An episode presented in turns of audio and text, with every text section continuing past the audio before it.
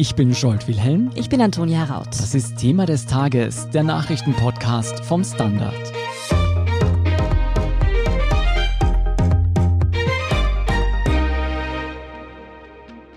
Ja, so schnell kann sich die Stimmung drehen. Mit dem Auftaktsieg Österreichs gegen Nordmazedonien am Sonntag ist die Fußball-Europameisterschaft jetzt auch bei uns Thema Nummer eins. Hm. Denn es war nicht nur der erste Sieg Österreichs überhaupt bei einer Euro, sondern auch ein wichtiger Schritt, um ins Achtelfinale zu kommen. Wie gut oder schlecht die Nationalelf wirklich gespielt hat, welche Spieler aus der Reihe tanzten und wie stark vor allem die Konkurrenz ist, erklärt uns heute Philipp Bauer vom Standard. Und wir sprechen mit ihm auch über den schockierenden Zusammenbruch des dänischen Spielers Christian Eriksen. Philipp, der Sieg des österreichischen Nationalteams gegen Nordmazedonien wird als historisch gefeiert. War er das denn wirklich? Ja, kann man so stehen lassen. Er war historisch in dem Sinn, dass es der erste Sieg bei einer Europameisterschaft für Österreich war. Aber natürlich muss man ein bisschen die Kirche im Dorf lassen. Es war jetzt nicht das zweite Cordoba. Österreich hat Nordmazedonien geschlagen, ist der Favoritenrolle gerecht geworden. Aber es war jetzt nicht ein unglaublicher Coup, sondern das, was erwartbar war. Eigentlich Pflichtaufgabe. Ja, aber die Pflichtaufgaben sind ja auch manchmal schwierig zu erfüllen. Also mhm. man muss es ja dann auch auf den Boden bringen und wir haben ja schon oft genug miterlebt, dass es dann nicht umgesetzt werden konnte und diesmal konnte es souverän umgesetzt werden und das kann man ja auch mal loben. Mhm. Wie hatte denn der Auftritt unserer Nationalelf gefallen? Welcher Spieler ist da besonders herausgestochen? Also ich glaube, der David Alaba wurde jetzt nicht aus Jux und Tollerei zum Man of the Match erklärt. Mhm. Er ist unser bester Spieler und das hat er gestern eindrucksvoll bewiesen. Er hat da seine Rolle in der Defensive ausgezeichnet erfüllt war aber natürlich nicht allein verantwortlich für den Sieg. Da waren auch noch der Marcel Sabitzer, der Dreh- und Angelpunkt in der Offensive war sehr stark. Stefan Leiner auch am rechten Flügel und dann natürlich die Joker, die beiden Arnautovic und Gregoritsch, die gestochen haben, ihre Tore gemacht haben. Viel mehr kann man ja da nicht mehr erwarten. Ne? Mhm. Schauen wir nochmal auf die nicht so optimalen Aspekte. Was lief denn noch nicht so rund? Also es gab sicher Phasen, wo man etwas ideenlos wirkte, ein wenig behäbig war, aber man kann jetzt auch nicht erwarten, dass das Team gegen einen defensiv eingestellten Gegner 90 Minuten ein Feuerwerk abbrennt. Also das war schon alles im Rahmen und ja, ein Patzer hat es gegeben. Der Goalie hat den Ball nicht festgehalten, hat ihn losgelassen. Das haben die Nordmazedonier genutzt zu einem Treffer. Der ORF hat äh, ein Foul gesehen, ich habe keins gesehen, die Schiedsrichter haben auch keins gesehen. Ich glaube, es war kein Foul, es war einfach ein, ein Fehler, wie er, ja, wie er im Fußball nun mal auch passieren kann. Ja. Unterstellst du dem ORF da ziemlich viel Euphorie? Naja, sie haben da eine andere Sichtweise, offensichtlich, die ein bisschen eine rot-weiß-rote Brille aufhatte, glaube ich. Aber es ist ja oft im Fußball so, dass diskutiert wird über Entscheidungen und dass nicht alle der gleichen Meinung sind. Mhm. Du hast schon erwähnt, Marco Arnautovic hat ja auch ein Tor geschossen. Er hat aber auch für einen anderen Eklat gesorgt. Was war denn da los? Ja, er hat sich da ein Wortgefecht geliefert mit einem Gegenspieler, der ihm schon ein bisschen auf die Nerven gegangen ist. Hat sich dann offensichtlich über dessen Mutter mit dem unterhalten. Ich gehe davon aus, dass es keine sehr freundlichen Worte waren und ja, den genauen Wortlaut muss ich jetzt nicht wiedergeben und er ist ja auch nicht ganz bekannt, dass er quasi von den Lippen abgelesen wurde. Aber ja, unnötig. Hm. Ja, unnötig sagt schon viel, aber ist es denn mehr als das? Kann so ein Verhalten auch zum Problem für das Team werden? Naja, also grundsätzlich muss man mal sagen, dass der Marco Arnautovic sehr wichtig fürs Team ist und sein Spiel eine Wohltat für dieses Team ist. Also man braucht ihn, aber er ist nun mal ein Gesamtpaket und er hat auch seine Schwächen. Er ist halt, wie man auf Wienerisch sagt, so ein bisschen ein Hefall und lässt sich mitunter auch provozieren. Ja, jetzt kann man natürlich sagen, okay, der Arnautovic ist jetzt 32 Jahre alt, ist jetzt kein Teenager mehr, der steht nicht zum ersten Mal auf dem Platz die Gegner wissen natürlich auch, dass man ihn provozieren kann und die nutzen das gegen ihn und das sollte eigentlich über den Dingen stehen und äh, einfach cool bleiben. Wäre allen besser gedient damit. Und hoffen wir, dass es beim Sturm im Hefall bleibt. Gleich im Anschluss an das Spiel Österreich-Nordmazedonien hat in der Gruppe C Niederlande gegen Ukraine mit 3 zu 2 gewonnen. Wie stark waren denn Österreichs Konkurrenten in diesem Spiel? Also das war sicher eins der besten Spiele bisher bei der Europameisterschaft. Es war ein sehr flottes Spiel, es ging hin und her, hohe Passgenauigkeit, technisch sehr stark. So auf den ersten Eindruck könnte man jetzt denken, die sind besser als Österreich, aber muss nicht unbedingt sein, denn Österreich hat gegen einen sehr defensiven Gegner gespielt. Wenn sich mehr Räume bieten, was der Fall ist gegen die Niederlande und wahrscheinlich auch gegen die Ukraine, kann auch Österreich sicher noch besser spielen. Aber ich glaube, grundsätzlich hat sich jetzt nichts verändert. Also Österreich geht gegen die Niederlande auf jeden Fall als Außenseiter ins Match. Da gibt es überhaupt keine zwei Meinungen, glaube ich. Und gegen die Ukraine wird man auf Augenhöhe ins Match gehen. Also da hat sich jetzt, glaube ich, von der Ausgangslage her, von dem, was wir bisher gesehen haben, nicht viel verändert. Wie viel bringt uns dieser Sieg denn gerade mit Blick auf so starke Gegner auch noch? Also sind wir eigentlich eh schon fast im Achtelfinale oder müssen wir uns gegen diese harte Konkurrenz schon noch richtig bewähren, um weiterzukommen? Also bewähren müssen wir uns auf jeden Fall, weil das ist eine Europameisterschaft. Diese Möglichkeit gibt's ja nicht alle zwei Wochen. Also die Jungs werden sich schon noch ordentlich ins Zeug hängen. Der Sieg war jetzt auf jeden Fall eine super Grundlage und glaube ich auch wirklich eine Notwendigkeit, um ins Achtelfinale aufzusteigen. Ob das allein schon reicht, das weiß man ja nicht ganz genau, weil nur die vier Besten am dritten Platz aller Gruppen aufsteigen. Das heißt, ein Punkt sollte besser noch her. Also mit vier Punkten ist man ziemlich sicher durch. Mit drei könnte es eng werden. Ne? Mhm. Die Partie gegen die Niederlande am Donnerstag findet ja in Amsterdam statt. Die Oranis werden also zusätzlich zum starken Team noch den Heimvorteil auf ihrer Seite haben. Österreich spielt dagegen nie vor heimischem Publikum. Ist das nicht unfair? Das hast du richtig erkannt, schon. Das Leben ist unfair. so in, in all seinen Facetten. Und der Fußball noch mehr. Der Fußball noch mehr. Im Fußball gibt es einen Heimvorteil. Darüber kann man sich, glaube ich, bestenfalls beim Salzamt beschweren. Das ist mhm. nun mal so. Und du kannst dich aber auch bei den Verantwortlichen darüber beschweren, dass es in Österreich kein richtiges Stadion gibt, äh, in dem man äh, momentan eine Europameisterschaft abhalten könnte. Aber im Grunde, glaube ich, ist es so, dass die Spieler nach eineinhalb Jahren Pandemie sehr froh sind, vor Publikum spielen zu können. Ob die jetzt was Orangenes anhaben oder was Rot-Weiß-Rotes, ich glaube, das ist dann fast nebensächlich. Das heißt, wenn es darauf ankommt, nehmen die Österreicher auch die gegnerischen Fans? Auf jeden Fall. Also ich glaube, alle sind froh, dass wieder Stimmung in den Stadien herrscht. Also das, glaube ich, ist überhaupt kein Problem. Hm. Eher ein Grund zur Freude. Ja, und das Publikum gestern war ja auch nicht unbedingt auf österreichischer Seite, so wie es geklungen hat, oder? Ja, aber es war jetzt weit von einem Hexenkessel entfernt. Also mhm. ich glaube nicht, dass das irgendeinen Einfluss auf den Spielverlauf hatte. Das glaube ich auch. Ja, sprechen wir noch über ein trauriges Ereignis vom Wochenende beim Spiel Dänemark gegen Finnland.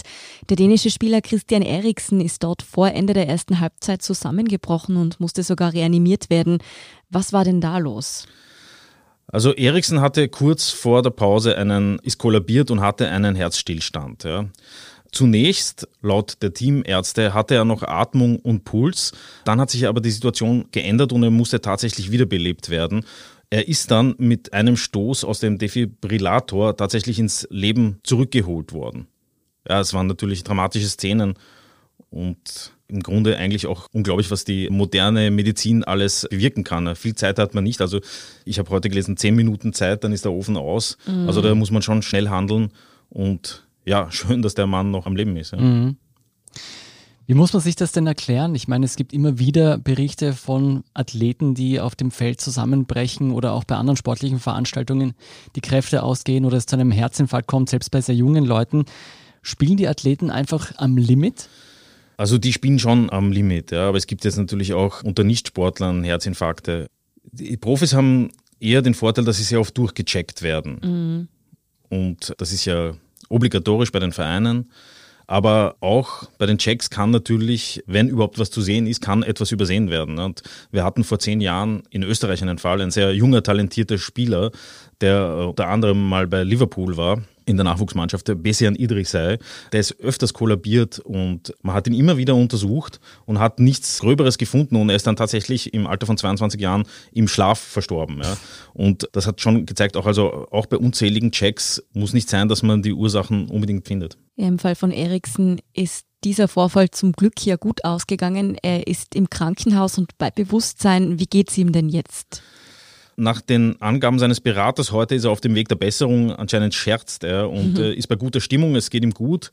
Und es wird sogar bereits über eine Entlassung aus dem Spital gesprochen. Wie es dann weitergeht, ist unklar. Ich meine, nebensächlich momentan natürlich, ob er seine Karriere fortsetzen kann. Mhm. Aber es gibt da auch Beispiele. Zum Beispiel gibt es derzeit einen Spieler, den Daily Blind in der niederländischen Nationalmannschaft, der spielt mit einem implantierbaren Defibrillator. Mhm. Also es ist einiges möglich. Mhm. Wie haben denn Eriksens Teamkameraden auf diesen Vorfall reagiert? Also die standen natürlich kollektiv unter Schock. Sie haben ja das Spiel gegen Finnland auch verloren, was unter Umständen schon noch eine Folgeerscheinung dessen gewesen sein mhm. könnte. Das Training wurde verschoben, die Medienaktivitäten wurden zunächst gestrichen. Ich glaube, heute wurden sie wieder aufgenommen. Alle sprechen von einer traumatischen Erfahrung. Sie werden psychologisch betreut. Wie man sich vorstellen kann, für alle Beteiligten eine sehr schwierige Situation. Trotzdem im Moment dieses medizinischen Notfalls haben seine Teamkollegen sehr gut reagiert, um Eriksen einen Kreis gebildet, ihn vor den neugierigen Blicken abgeschirmt. Da waren sich eigentlich alle Beobachter und Beobachterinnen einig, dass das sehr pietätvoll war. Weniger gelobt wurde dagegen die Regie des Spiels, die da durchaus zwar nicht unbedingt auf den zusammengebrochenen Eriksen gezoomt hat, aber noch Emotionen, weinende Fans, Angehörige gezeigt hat. Ist diese Kritik denn berechtigt? War das einfach zu viel? Ja, die ist schon berechtigt. Ich glaube, es war zu viel, man hat zu spät weggeblendet. Man hat das ja mitbekommen. Also man hat ja mitbekommen, mhm. dass eine Herzdruckmassage durchgeführt wurde. Man hat sogar gesehen, dass er defibrilliert wurde. Mhm. Man hat auf die Freundin gezoomt. Also das war schon ein bisschen zu viel des Schlechten, würde ich sagen. Mhm. Und ja, jetzt kann man natürlich sagen, Schockzustand und alle ein bisschen überfordert mit der Situation. Aber ich glaube, gerade in der Medienlandschaft meine, es ist ja nicht zum ersten Mal, dass irgendwas Außergewöhnliches passiert. Und ich sage jetzt mal, wenn ein Flitzer aufs Feld läuft, dann blenden sie immer sofort weg, weil sie wissen, das dürfen sie nicht übertragen. Also es hätte nicht sein müssen. Also man kann da schon schneller reagieren. Also hätte man besser lösen können, keine Frage. Schon eine verkehrte Welt, wenn man nackte Haut nicht zeigen darf, aber auf jemanden, der reanimiert wird, draufsummen kann. Du, das Spiel wurde ja schließlich fortgesetzt auf Wunsch beider Teams und zwar nach zwei Stunden. Du hast schon gesagt, Dänemark hat dann verloren gegen Finnland. War das die richtige Entscheidung? Nein, das war die falsche Entscheidung, weil man diese Entscheidung nicht den Spielern in dieser Ausnahmesituation überlassen sollte. Mhm. Man hat sich dann berufen darauf, dass Eriksen aus dem Spital quasi zur Mannschaft gesprochen hätte. Ich meine, der gute Mann war vor einer halben Stunde tot. Jetzt sich darauf zu berufen, also ich weiß nicht, das ist ja wirklich völlig absurd. Man müsste da von Seiten der Verantwortlichen einfach ein Machtwort sprechen. Die UEFA müsste sagen, okay, das geht nicht. Unter diesen Voraussetzungen können wir sportliche Fairness nicht bieten.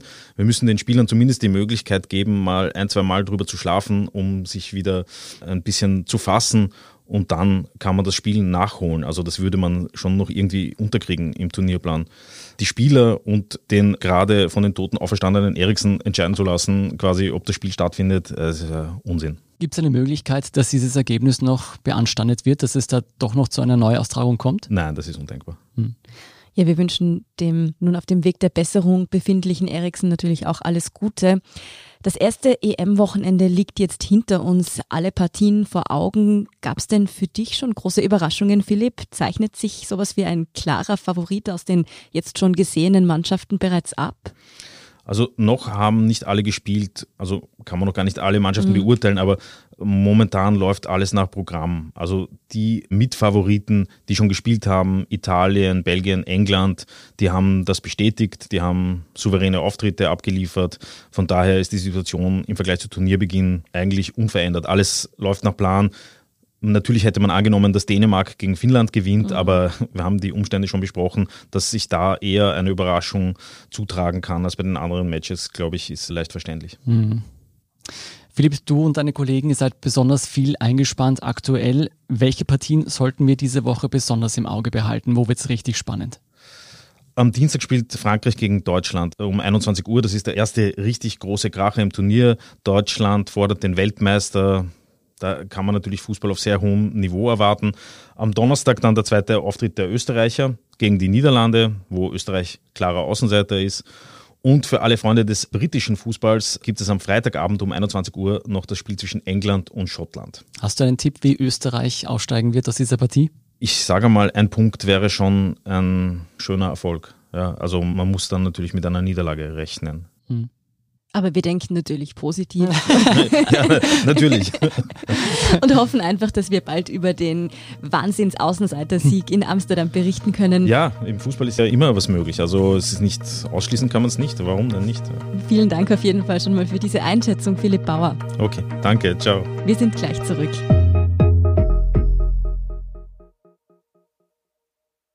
Guten Tag, mein Name ist Oskar Bonner. Wenn man in stürmischen Zeiten ein wenig ins Wanken gerät, den eigenen Weg aus den Augen und die Orientierung verliert, dann ist es sehr hilfreich, wenn man etwas hat, woran man sich anhalten kann. Der Standard, der Haltung gewidmet. Jetzt gratis testen auf Abo der Standard.at. Und hier ist, was Sie heute sonst noch wissen müssen. Erstens, ab Dienstag fällt in allen Schulen die Maskenpflicht in Klassen- und Gruppenräumen. Weiterhin Maske tragen muss man dagegen im restlichen Schulgebäude. Ob dies aber nun der richtige Zeitpunkt ist, da gehen die Einschätzungen der Experten und Expertinnen auseinander. Wegen des mangelnden Impfschutzes kommen laut dem Mikrobiologen Michael Wagner von der Uni Wien die Lockerungen zu früh. Auch in Großbritannien würden die Zahlen an Schulen nach den Lockerungen im Mai wieder steigen. Die Virologin Dorothee von Laer von der MedUni Innsbruck hingegen findet, dass man sich angesichts der Zahlen entspannen könne. Wenn die Zahlen steigen, müsse die Maskenpflicht wieder eingeführt werden. Aber deswegen sollten nicht alle Bezirke in Österreich darunter leiden. Zweitens, Israel hat eine neue Regierung unter der Führung von Naftali Bennett. Eine knappe Mehrheit der Abgeordneten hat am Sonntag im israelischen Parlament dafür gestimmt. Das Acht-Parteien-Bündnis reicht von ultrarechten bis zu linken Kräften. Erstmals in der israelischen Geschichte ist auch eine arabische Partei an der Koalition beteiligt. Die neue Regierung bedeutet das vorläufige Ende der Ära des rechtskonservativen Langzeitministerpräsidenten Benjamin Netanyahu. Zwölf Jahre lang hatte dieser ohne Unterbrechung regiert. Drittens, eine Gruppe ehemaliger Beamter und Juristen plant ein Volksbegehren zur Wahrung von Integrität und Anstand. Unter den zwölf Beteiligten befinden sich laut Medienberichten die ehemalige Präsidentin des obersten Gerichtshofs Irmgard Griss, der ehemalige Justizsprecher der Volkspartei Michael Ikrat, der ehemalige Rechnungshofpräsident Franz Fiedler und die ehemalige dritte Nationalratspräsidentin Heide Schmidt. Anstoß für den Zusammenschluss sollen die innenpolitischen Vorkommnisse der letzten Tage sein, hieß es. Am Dienstag laden Organisatoren Autoren des Volksbegehrens zu einem Pressetermin. Und viertens, am Wochenende ist die diesjährige Electronic Entertainment Expo kurz E3 gestartet. Auf der wichtigsten Videospielemesse der Welt, die dieses Jahr virtuell stattfindet, werden Neuerscheinungen für PC und Konsole präsentiert. Ein Trend lässt sich bereits erkennen. Große Hollywood-Blockbuster wie Avatar oder Guardians of the Galaxy sollen künftig auch spielend begeistern. Und geht es zumindest nach Microsoft, dann sollen dedizierte Spielkonsolen und Gaming-PCs künftig häufiger durch Streaming-Lösungen ersetzt werden. Was es damit auf sich hat und welche neuen Videospielspektakel man nicht verpassen sollte, darüber informieren Sie unsere Kolleginnen und Kollegen von der Standard.at/web. Nicht nur dazu, sondern auch über die aktuellsten Informationen zum weiteren Weltgeschehen informiert Sie der Standard.at. Um keine Folge von Thema des Tages zu verpassen, abonnieren Sie uns bei Apple Podcasts oder Spotify. Unterstützen können Sie uns mit einer 5-Sterne-Bewertung und vor allem indem Sie für den Standard zahlen. Alle Infos dazu finden Sie auf abo.derstandard.at. Und wenn Ihnen unsere Arbeit gefällt, dann schreiben Sie uns gerne eine nette Rezension. Verbesserungsvorschläge und Themenideen schicken Sie uns am besten an podcast.derstandard.at. Danke für Ihre Unterstützung. Ich bin Antonia Raut. Ich bin Scholt Wilhelm. Baba bis zum nächsten Mal.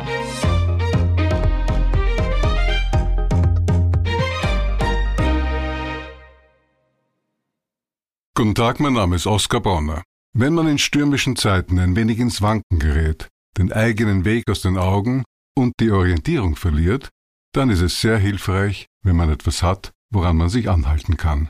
Der Standard, der Haltung gewidmet. Jetzt gratis testen auf Abo der Standard.at.